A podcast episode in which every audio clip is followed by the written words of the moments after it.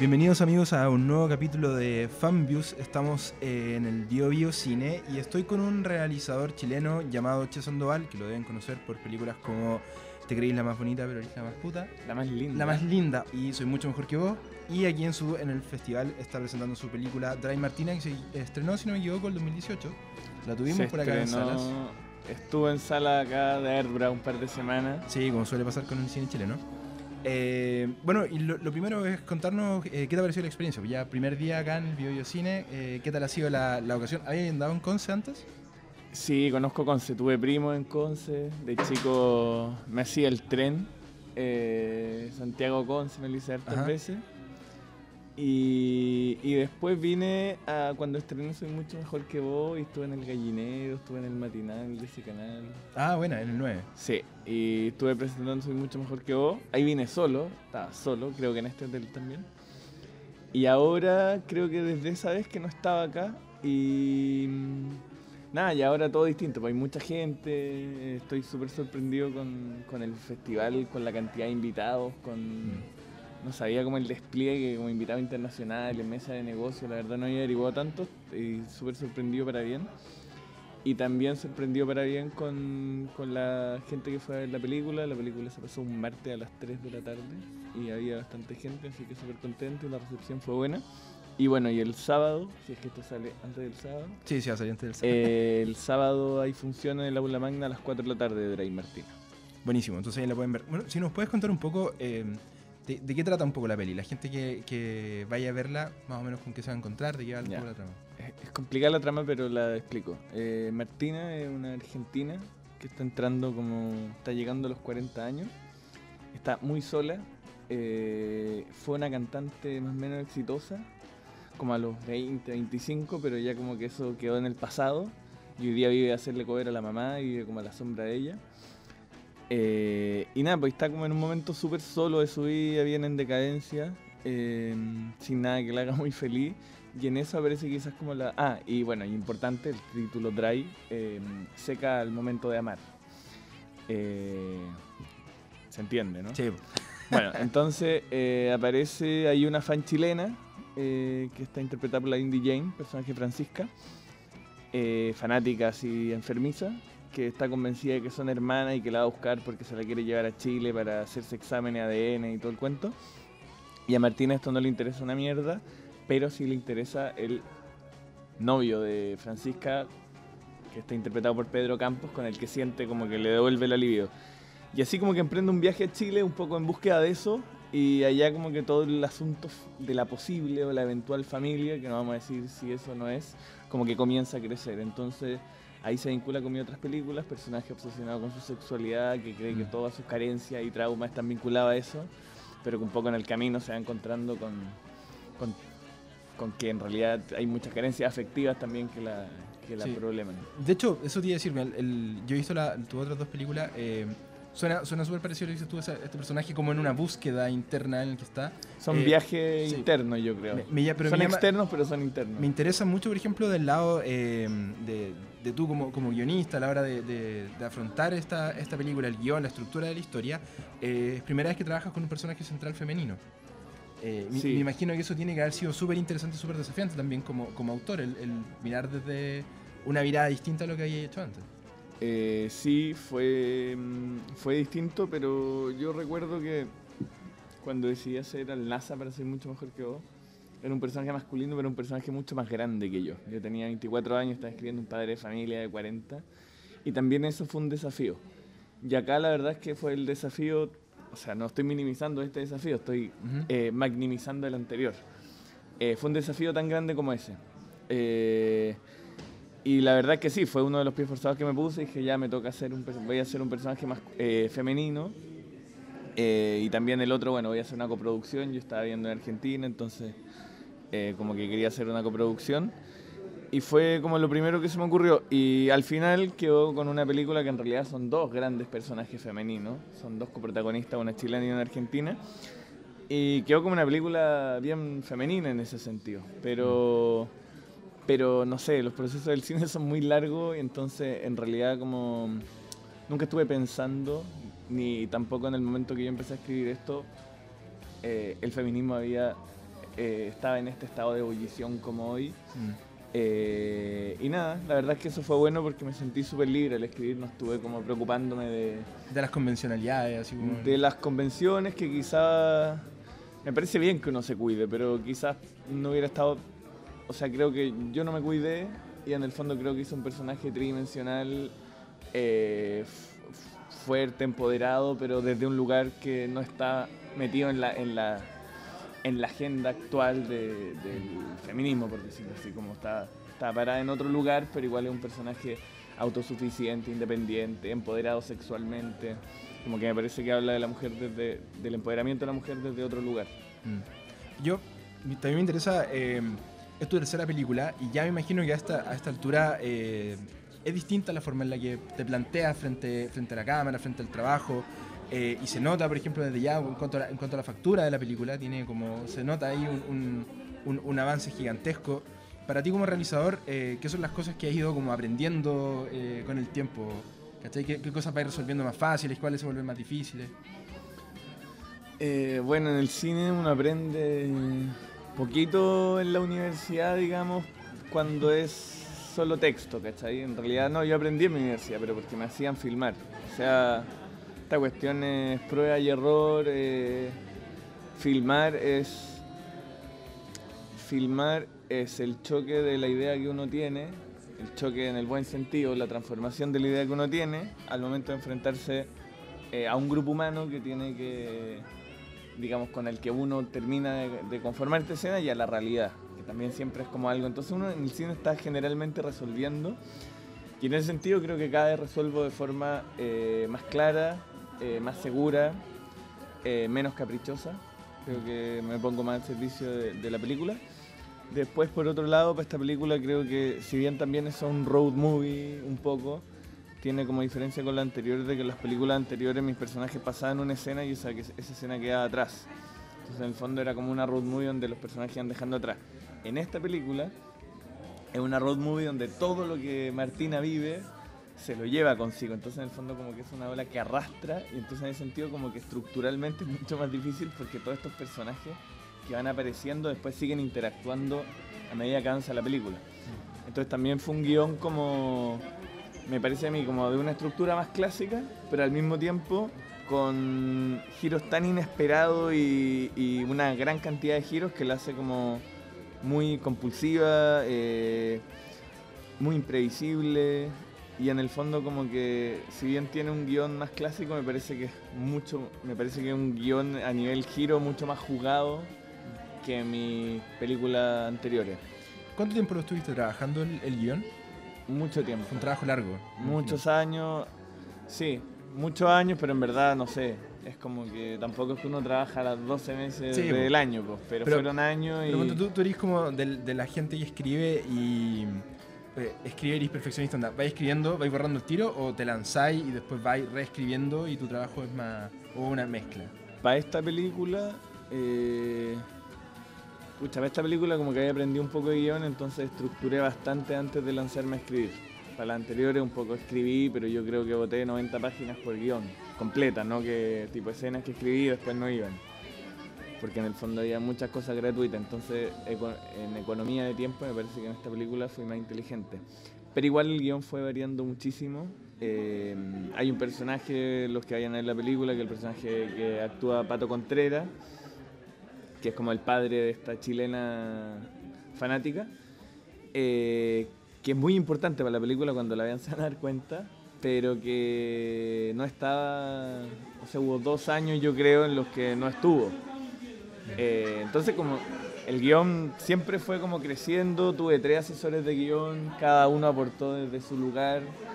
eh, y la verdad es que en ese sentido el guion cambió mucho. Lo que no cambió es como el método de trabajo con los actores a partir del guion, como un trabajo muy intenso con los protagonistas. Eh, si bien en Te la más linda yo a Javier lo conocía mucho más que a lo que al NASA o a Martina en un comienzo y me apoyé mucho en el actor para, para darle más profundidad en Soy mucho mejor que vos me apoyé mucho en Bram para, para terminar de conformar este personaje me, me apoyé intelectualmente en él como en en, no sé, en su opinión, en su visión, y en esta película me apoyé bastante en Antonella.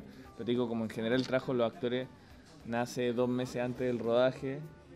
Mm. Bueno, acá yo estoy hablando de trabajo con cada uno que duró más de un año, eh, digamos, mucho antes, porque necesito que, los que los actores se comprometan con el personaje. Yo hago personajes que no son tan fáciles de querer, entonces también a los actores no les gusta hacer personajes que, que se quedan en eso, entonces también necesito que confíen y que sepan que yo en verdad quiero a mis personajes a pesar de esas características que no son tan positivas y para que ellos los quieran y no sé, como que se vayan empapando y en verdad y se sientan dueños de la película también, Sí, porque se exponen mucho. Me, me interesa que eso que mencionabas en un momento de que, por ejemplo, eh, cuando ya te enfrentáis a la hora del rodaje, cuando estás ahí, ponte tú, eh, lo, lo conversábamos antes de, de empezar a grabar, el, trabajaste con un, un director de foto muy capo, que me va a ayudar por favor con el apellido. Benjamín Echezarreta. Cerrado, sí, no, puedo- no me puede salir el apellido. Pero él, tra- él trabajó en películas como Gloria, trabajó en La Mujer Fantástica. Cuéntame un poco cómo se da ese, ese trabajo colaborativo con él. Cuando estáis trabajando con alguien, van tomando decisiones, cómo él, él- un poco la, la, la- la movida ahí para, para bajarlo. Porque de repente cuando uno habla con gente que no, por ejemplo, yo mismo, yo veo mucho cine, pero igual soy bastante novel en cuanto al, al detrás de cámara, nunca he estado en un rodaje. Entonces igual es interesante saber, ¿cachai? ¿Cómo se da esa relación con otra persona? Bueno, todas las relaciones son fundamentales. Ahora me voy a par- particularmente centrarme en la de fotos. Eh, bueno, yo hay que decir, esta película parte como con una intención de, desde producción, en un acuerdo conmigo de hacer una película que tenga un valor de producción más grande, que Mm. tenga más opciones de venderse en el extranjero, por lo tanto trabajar con actores profesionales que modulen mejor, que eran como cosas que le dan valor a mis películas anteriores, pero que valor artístico, pero que después. Y en el fondo yo igual temía un poco a que eso le quitara algo de valor y la verdad es que mm, terminando la película me convencí de que mi cine no está en qué tipo de cámara ni cuánto modulan los actores, sino que está en, en las relaciones humanas y en la moral como una cosa que no tiene que ver tanto con lo técnico, sino que tiene que ver más con, con las relaciones entre los personajes. Y bueno, y respecto a foto, bueno, sí, pues el Benja se sumó al proyecto y me, me enseñó mucho porque él, a él le encantaban, como le encanta, sobre todo Te creí la más linda, por lo fresca que era y no sé qué. Eh, Pero él siempre me decía que yo, me decía como, siempre decía, el cine es movimiento, cinética, ¿no? De ahí viene la palabra cine, cinematografía cinética. Eh, y la cinética en movimiento. Entonces decía, siempre tiene que estar moviendo algo, el personaje o la cámara o el camarógrafo, ¿ya? Y, y entonces me decía, ¿tú crees que en tus películas tu cámara se mueve mucho? Pero en realidad muchas veces cuando instaláis la conversación, ya, se moverá, será una cámara en mano inestable, pero en realidad el camarógrafo está ahí, el actor está ahí, y no es que, y bastante, se, se queda como en 180 grados un poco el, Mm. el tiro. Entonces siempre me planteo con esto de personaje llegue, lo seguimos, giramos con él, que eso también es mucho más complejo a la hora de hacer una puesta en escena porque la cámara ve, al girar, digamos, al hacer un paneo en 180 grados, la cámara ve mucho más set. Entonces si ve mucho más set hay que tener despejado y ambientado mucho más set. ¿Y qué tanto Y te modifica eso una escena, por ejemplo? Modifica bastante, o sea, por ejemplo, pucha, no sé, hay cosas como de guion que son súper básicas, pero siempre los guiones a mí me quedan un poco largos, entonces empiezo a cortarlo y tipo, los personajes no llegan a escena, y además que siempre enseñaron que en el teatro los personajes entran, en el cine ya están. Y nada, pues él me convenció de que no, pues de que mejor que llegaran, o sea, que, que llegaran a escena y con algún movimiento para instalar la escena, y bueno, después si en montaje se corta eso, se corta eso. Entonces sí modifica, y modifica también porque si la cámara ve solo eso, eso es lo que hay que ambientar, esto es lo que hay que iluminar. Si la cámara ve que tú vienes y te sientas ahí y panea para, o sea, hace todo este movimiento en 180 grados y hay que ambientar todo eso, entonces, y eso le da eh, mucho movimiento. Más allá de, de- de la luz, del tipo de cámara, yo había trabajado con cámaras súper...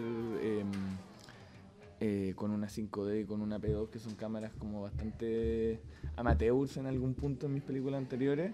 Más allá de todo eso, yo lo que más rescato de- del trabajo con el Benja tiene que ver con, con eso, con la cámara en movimiento, Mm. con que la cámara se mueva todo el tiempo, con que los con que cambien los planos internos de un, o sea, que haya más de un plano en una misma en un mismo plano en el fondo. Bueno, y ahora el, el camino de Drive Martina, ¿qué se vienen? ¿Siguen con, participando en festivales? ¿Está ahí con más eh, exhibiciones en el extranjero, como decías tú? ¿Qué, qué tal le han dado la película en ese sentido? Eh, estuve con bastante con bastantes festivales el año pasado, estrenamos en Tribeca en abril eh, y tuvimos un recorrido largo y bueno, y, como que este año por razones que no puedo como comentar, eh, tuvimos que cortar el, el, proceso porque pronto se podrá ver como en algún lugar, pero... No, podemos dar la, la, exclusiva todavía. No, no, ni sé cuándo, nada, pero en el fondo no, fue, fue súper positivo. Lo no positivo en realidad, o sea, en realidad no es no positivo, pero en realidad lo no positivo que no tiene que ver con la película, sino que tiene que ver con el público en cine chileno, es como la, realmente la poca gente que, que va a la sala de cine. O sea, la película no está dentro de las menos vistas del cine chileno, debe estar entre las más vistas. Mm. Pero igual son números muy tristes eh, para el esfuerzo que uno hace por hacer una película, pero mm. nada, están cambiando los modos, la gente hoy día va al cine, sobre todo en Chile, a ver películas de superhéroes que, que les cambie la experiencia un poco. Eh, o sea, no sé, pues una película de superhéroes no es lo mismo verla en la cama que en la pantalla. Que en la pantalla, claro. Yo creo que ninguna película, pero en el fondo hay gente que cree que sí es diferente ver mm. una película de Woody Allen en la cama que en la pantalla, entonces prefiere verla en la cama. Y justo ahora que, tocaste ese punto importante, ¿qué opinión tenés tú de la, la, necesidad imperiosa que hay de, la, de un trabajo serio de formación de audiencia en Chile? Porque efectivamente la gente de repente cuando surgen experiencias va al cine. La gente no va, no va menos al cine que antes, va a ver otras películas. Y la multisala, la multisala no, no es una competencia demasiado abrumadora las salas más pequeñas, las salas más chicas que tienen de repente donde las películas aguantan en un trabajo como de guerrilla la que la gente igual apaña y va a ver, pero son funciones particulares, ¿cachai? Eh, yo creo que ahora, por ejemplo, uno de los desafíos que hay, en, este, ese sentido los festivales de cine son súper importantes, eh, de, formar audiencias, de enseñar a la gente a ver cine, a, de, no es un tema viejo como de apoyar el cine chileno, sino que tiene que ver de, ir a ver las películas.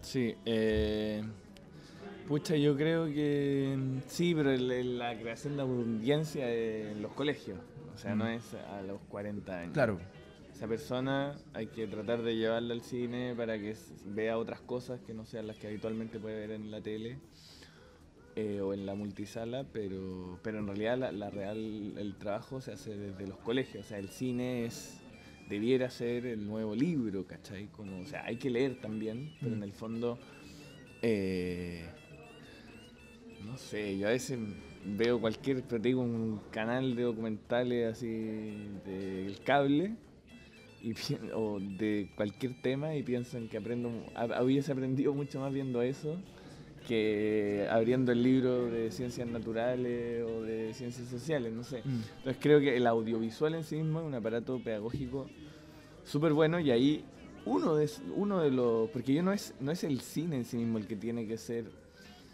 eh, usado para la educación, es todo el audiovisual y el cine es una pata y ahí en esa pata obviamente está bueno que los niños crezcan viendo películas que no responden siempre a los mismos patrones del héroe, de los tres actos, de que está, bien que lo vean y que lo aprendan eso, pero en el fondo tienen que, aprender de que hay otras formas de mirar, de que, de que hay, de que, o sea, en el fondo no hay mejor manera de empatizar con otra persona que viendo una película que dirigió alguien de ese país, onda, no sé, de que vean una película de, Nigeria dirigida por un nigeriano para conocer Nigeria y que todas esas cosas al final ayudan a que la gente conozca, empatice, eh, vea en el otro un igual, en el fondo como...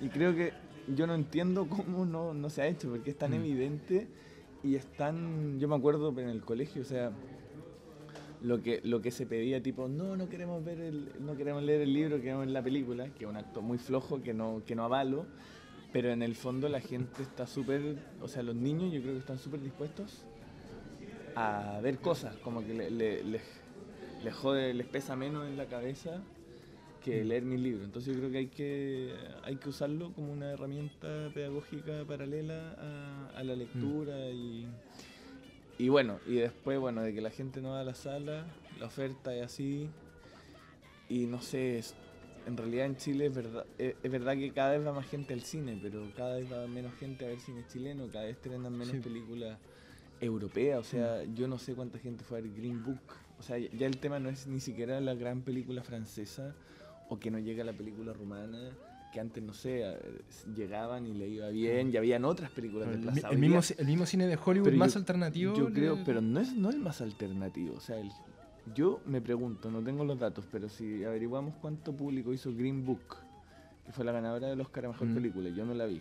Fue una película de dos personajes que viajan, como no son superhéroes, digamos, pero ganó el Oscar a Mejor Película y no me sé los números, pero quizás no hizo 10.000 personas, quizás estoy mintiendo y hizo 200.000, no sé, pero no recuerdo haber No, no, visto- no hizo tanto. Porque no estuvo tanto en el cine, de hecho. no, no. Entonces, ¿cachai? Que ese, ese cine, Hollywood, que gana Oscar, incluso está desplazado. No es el primero Mm. que hay que rescatar, pero si es que estamos aislando ese tipo de cine, ¿qué le queda a las películas chilenas? ¿Qué le queda al cine latinoamericano? ¿Qué le queda? Y en el fondo eh, hay que deberían haber espacios para todo y está bueno, es verdad que hay muchas salas alternativas, pero esas salas alternativas para un público alternativo, que el público alternativo El que ya está educado finalmente. el por algo que ¿no? educado, ¿Cachai? el que eh, eventualmente el que no sé, posiblemente de una clase social también como bueno más educado eh, en- eh, artísticamente. Mm. Entonces yo creo que hay que ir a los colegios, ¿cachai? Hay que ir a los colegios.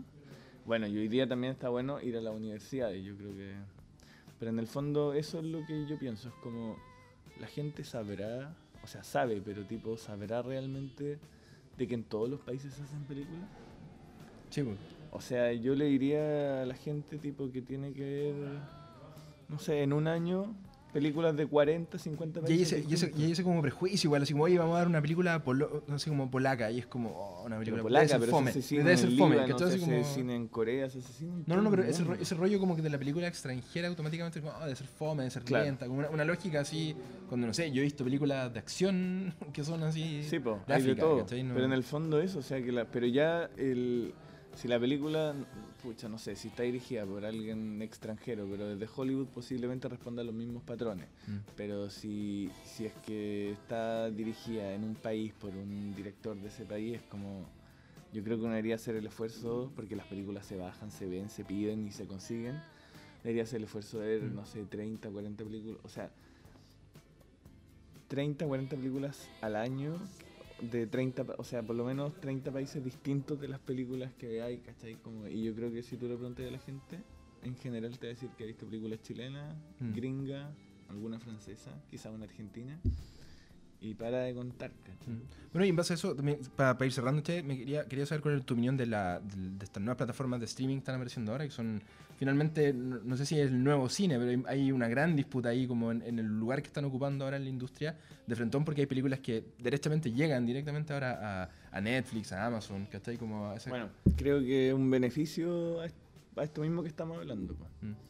Eh, la gente que ve net, o sea, yo veo Netflix, ¿cachai? Eh, me- yo veo Netflix y en el fondo creo que, no sé, la industria se acomoda como a lo que es, ¿cachai? Uno no puede poner leyes de.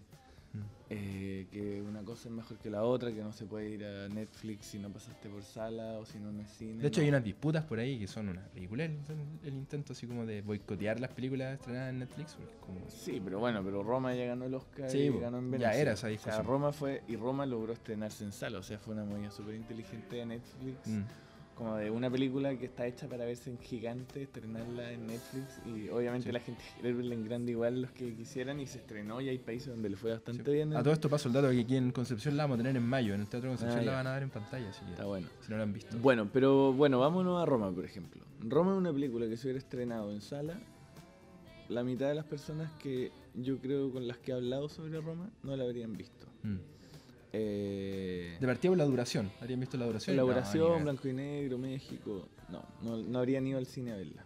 Y después, si no, y des- no sé, y después no sé si habría llegado a Netflix. Pero el hecho de que haya estado en Netflix con la prensa que tuvo y no sé qué, como que en el fondo, que es una película, no estamos hablando de la película más rara del mundo, estamos hablando de una película medianamente convencional, pero que no responde a los cánones así de lo que se estrena en multisala en Chile. ¿A ti te gustó, Roma? Sí, me parece que es una buena película. Eh, y no, en realidad como no sé, no sé quién soy para criticar Roma, pero sí me, me, me, gustó. Eh, y- pero he leído a mucha gente que no le gustó y no sé, hay opiniones que comparto, otras que pongo en duda, no sé, cada uno piensa algo distinto. Eh, pero, bueno, Netflix en el fondo como que, como todo el mundo tiene el ojo ahí, hoy día, ya pronto Amazon van a aparecer nuevas plataformas, eh, Mac, no sé si se llama Mac, pero bueno, pero van a aparecer Apple TV. Eh, van a competirle, pero por el momento no le compiten. Y la Mm. gente tiene el ojo puesto en Netflix. Y si aparecen películas como Roma, como Girl, que estrenó hace Sí. poco. Eh, ¿Qué otra película vi en Netflix? Está esa Paddle- Paddington. Paddington, no sé. Paddington. Paddington. La de Losito, la No, la de dos hermanos. Paddleton. Paddington. Ya, que Paddington es de una- un oso Sí. inglés. eso. Bueno, eh, pero bueno, como que están esas películas. Ahora estrena una que ganó en Locarno, eh, hongkonesa, creo que. No sé de qué país es. Pero bueno, pero en el fondo, como. Y si está en Netflix, yo creo que la gente va, va, a esfor- va no a esforzarse, porque no tiene que ser un esfuerzo, pero, pero quizás le van a dar más ganas de ver ese tipo de cine, que quizás ellos creen que están alejados de, Mm. de su universo.